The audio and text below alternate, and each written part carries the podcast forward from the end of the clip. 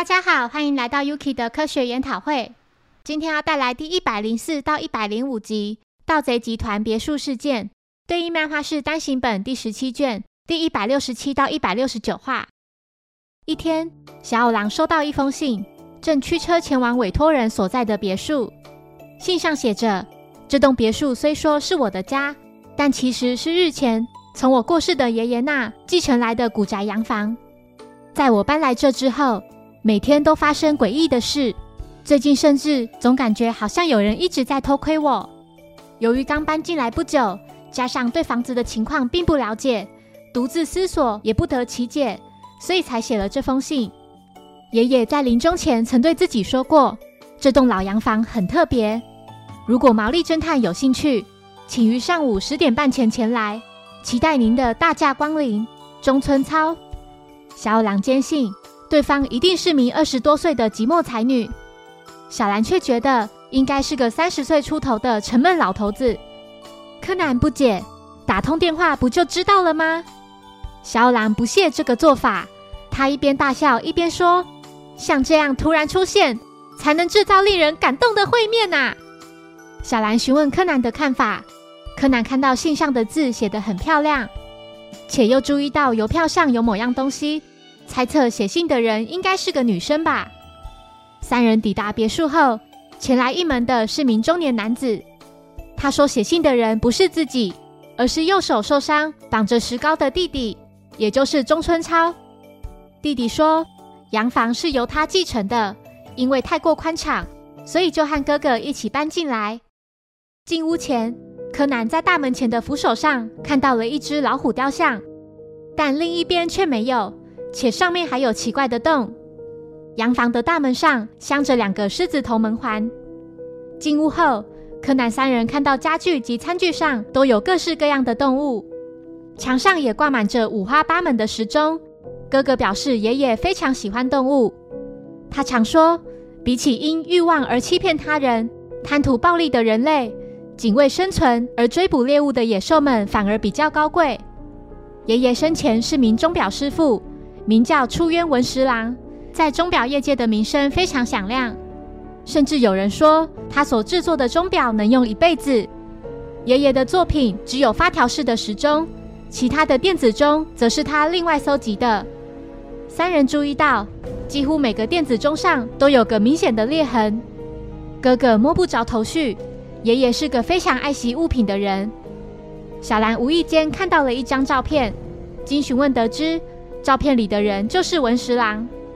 哥哥说，站在他旁边的女孩是爷爷朋友的孙女。这已经是很久以前的照片了。小狼看到一旁有个高尔夫球袋，上面印有 “Demon” 的字样。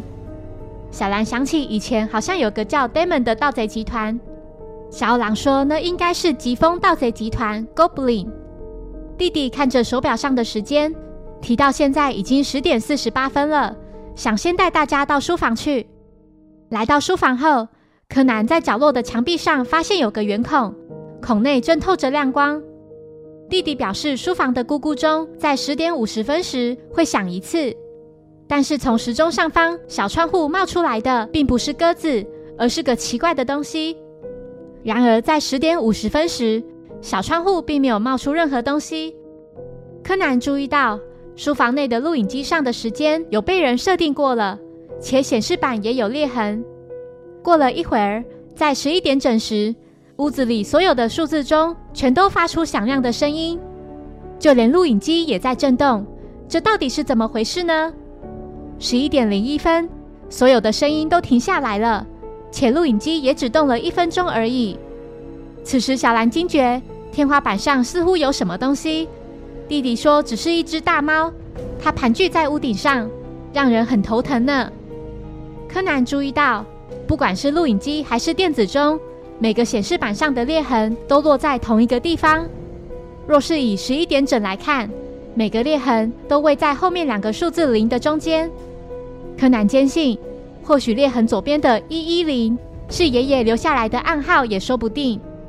如果一一零是暗号，也确实只有电子钟会响，因为只有电子钟在十一点的时候。才能显示出一一零这三个数字。一段时间后，柯南离开书房，他注意到有个通往阁楼的楼梯，阁楼被一扇木门锁住了，木门上有个破洞。柯南突然从洞里看到有只眼睛正从洞口盯着他看。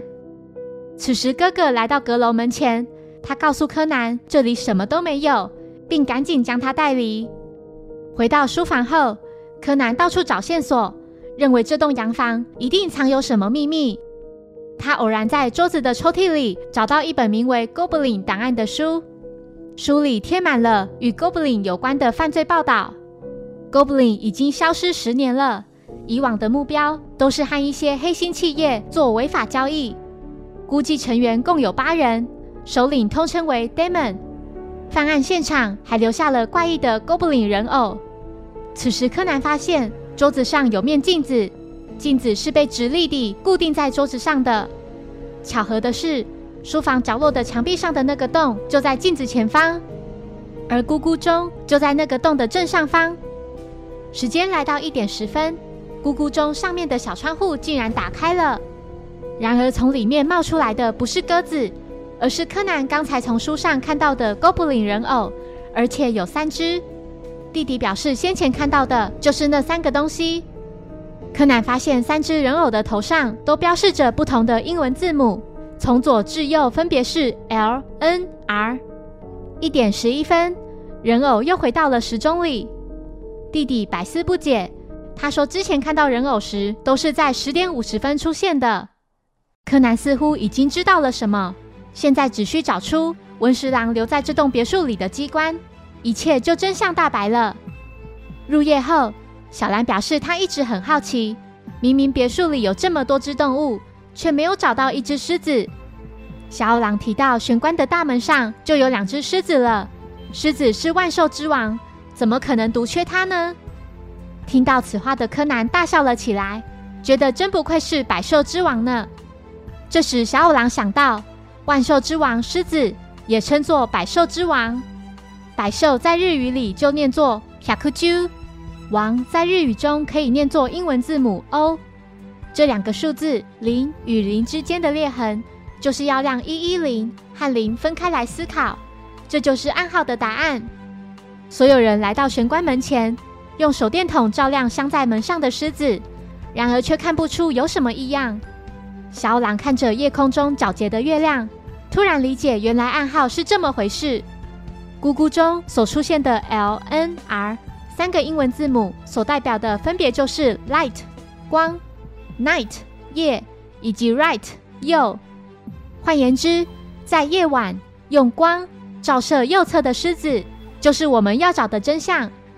柯南提到，右侧大门上的狮子背面隐约可看见有个奇怪的痕迹。小狼发现，这竟然是道小暗门，里面有个小圆孔。他将手电筒的灯光从洞里面照出去，接着将大门关上。光线竟然直接射入门前那个洞里，并且反射到另一边。原来这个扶手的洞里被放了一面镜子。几人跟着光线走，在别墅外的一处角落，发现这道光线通过了墙壁上的一个洞进到屋内，而那个洞就在书房里。进屋后，小五郎请小兰将手电筒一直照着门上的洞，不要拿开。其他人回到书房后，看见那道光透过桌上的镜子射入咕咕钟里。从小窗户冒出来的不是那三只人偶，而是只鸽子，且鸽子的身上还挂着一块手表。小狼看到手表上镶满着金光闪闪的宝石。柯南表示，那就是盗贼集团 Goblin 的首领 Damon 所藏起来的一件赃物。Damon 就是住在这里的文十郎。那个从咕咕钟里冒出来的人偶。跟以前盗贼集团在犯罪现场所留下的哥布林人偶一模一样，而且这两名男子肯定不是写那封信的人。信上写着“独自思索也不得其解”，但他们却是两人一起生活在这。另外，那个咕咕钟明明是在一点十分时才会响，但这位弟弟却说是在十点五十分。那是因为他并不是直接看到这个时钟，而是从外面透过那个洞。偷看到反射在镜子里的时钟，也就是说，信上所写的“有人在偷窥”，就是指这些人。真正的中村操应该是个女生，因为这封信的邮票背面沾到了口红，肯定是在用口水粘邮票时沾到的。此时，包着石膏的男子竟然将一把手枪藏在石膏里，并朝小奥郎及柯南的方向开枪。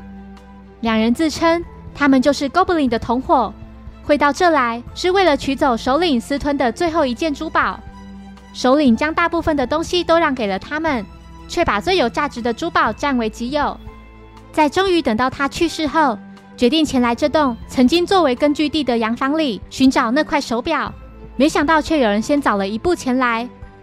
柯南知道那个人就是被关在阁楼里的真正的中村操。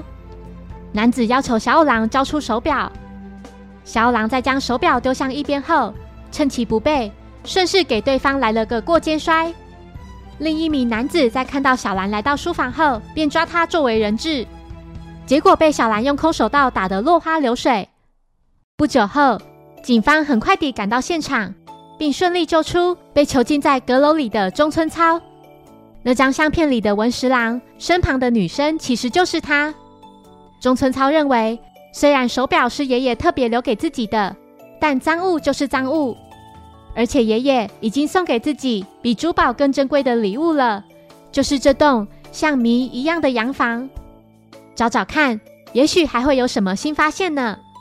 虽然很可惜，不过这块手表也许不是爷爷为自己制作的，而是要留给找到它的人。柯南知道手表的确是文十郎留给孙女的，因为时间正好停在三点三十分。三三零的日语读作 Misao，也就是中村超的名字。谢谢收听。如果喜欢本节目，欢迎小额赞助给我支持，谢谢。那我们下一集再见，拜拜。